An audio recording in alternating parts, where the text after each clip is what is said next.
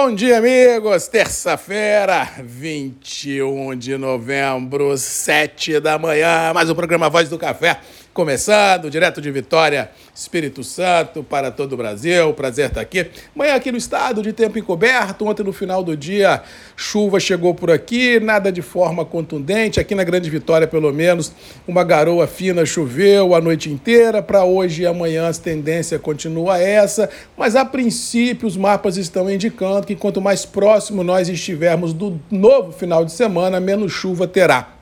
Ou seja, esse cenário favorável às lavouras deverá perdurar mais 24, 48 horas, depois, feliz ou infelizmente, do Espírito Santo para cima, tempo abre outra vez. E vale a observação: não há chuvas representativas sendo esperadas para o sul da Bahia, uh, nem para o sudoeste baiano, norte de Minas, norte e noroeste do Espírito Santo também não. Ou seja, as chuvas de maneira mais representativas, elas estarão mais focadas da capital para baixo, ou seja, olhando Rio de Janeiro, olhando leste de Minas, sul de Minas, São Paulo, Paraná, Santa Catarina e Rio Grande do Sul. E vale a observação que, infelizmente, no sul do país, até domingo poderá chover mais uma vez 250 milímetros de chuva, e isso vai deixar uma situação que já é complexa numa situação inimaginável. Os prejuízos em campo e em cidade no sul do país passa dos bilhões e isso realmente não há uma solução de curto prazo e não há assim, uma tendência que, que as chuvas dêem uma amenizada, ou seja, haja emoção, haja adrenalina, haja resiliência e fé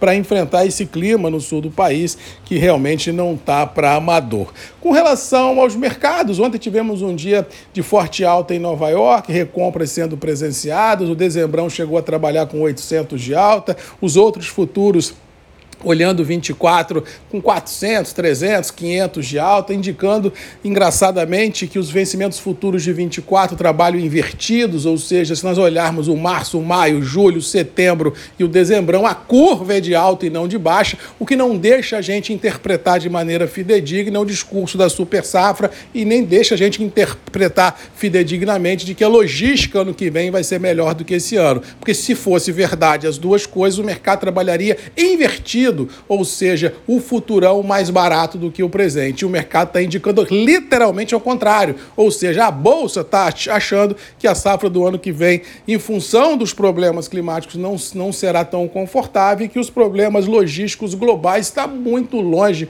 de serem resolvidos em função das mudanças climáticas, que eu não preciso dizer a você o que está acontecendo. É só você olhar o que acontece no Brasil, o que acontece na América Central, o que acontece na Europa, o que acontece na Ásia. Realmente o mundo está transe e não deixa a gente imaginar uma tranquilidade logística e de abastecimento pelos próximos anos à frente, em função da adversidade climática e principalmente pela imprevisibilidade climática. Ou seja, no passado a gente tinha chuva e sol frio e calor. Hoje você tem tudo isso, mas nos extremos, ou seja, chove é granizo e ventania, faz calor é 40, 50 graus. É um negócio meio doido que o mundo está enfrentando e isso não nos permite afirmar que vamos produzir não só café, qualquer commodities agrícola mundo afora, super safra, porque nós não temos a garantia climática que não dá por tabela a garantia produtiva. Ou seja, a gente afirmar que o mundo vai colher XYZ daqui a um ano, dois, três de produções ABCD é falar no vazio porque ninguém tem essa garantia. E se você olhar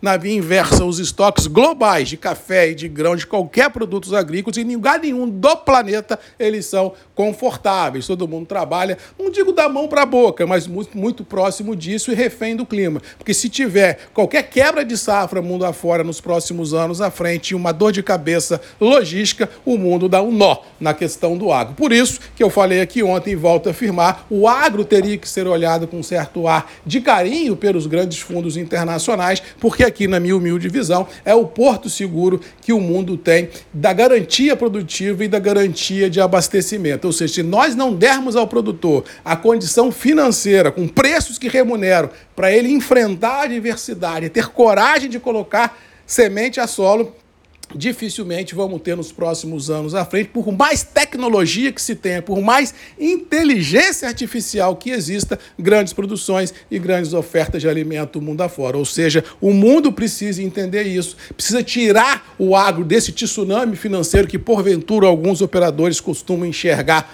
no radar, porque se nós levarmos o agro ao caos, o planeta vai primeiro. Cuidado e atenção, porque o agro precisa de carinho, precisa de preço, precisa de respeito, precisa de uma remuneração justa ao produtor para que a gente tenha tranquilidade no mundo e comida na mesa. Para hoje, acho que Nova York e Londres ah, trabalham da mesma maneira. Nova York pode realizar um pouco de lucros pela alta de ontem, em função aí do que já elenquei aqui, mas continuo de opinião, como já disse aqui. Volatilidade no print do momento pode sempre existir. O que nós temos que entender hoje qual é o viés, qual é a tendência, qual é o futuro, qual é o horizonte, para daí sim a gente traçar uma linha e correr atrás dele. E, na minha visão, esse futuro, esse viés é interessante, porque nós não temos, feliz ou infelizmente, a previsibilidade climática, não temos a previsibilidade produtiva e, bem ou mal, o, o, mundo caminha neste cenário. E isso deve levar ao quê? A preços interessantes para o produtor mundo afora. É isso. Vamos para cima, mais um dia, mais emoção, mais adversidade, mais obstáculos, mas principalmente mais resiliência, mais fé para enfrentar todos eles. E no final do dia, ter aquela sensação boa do dever cumprido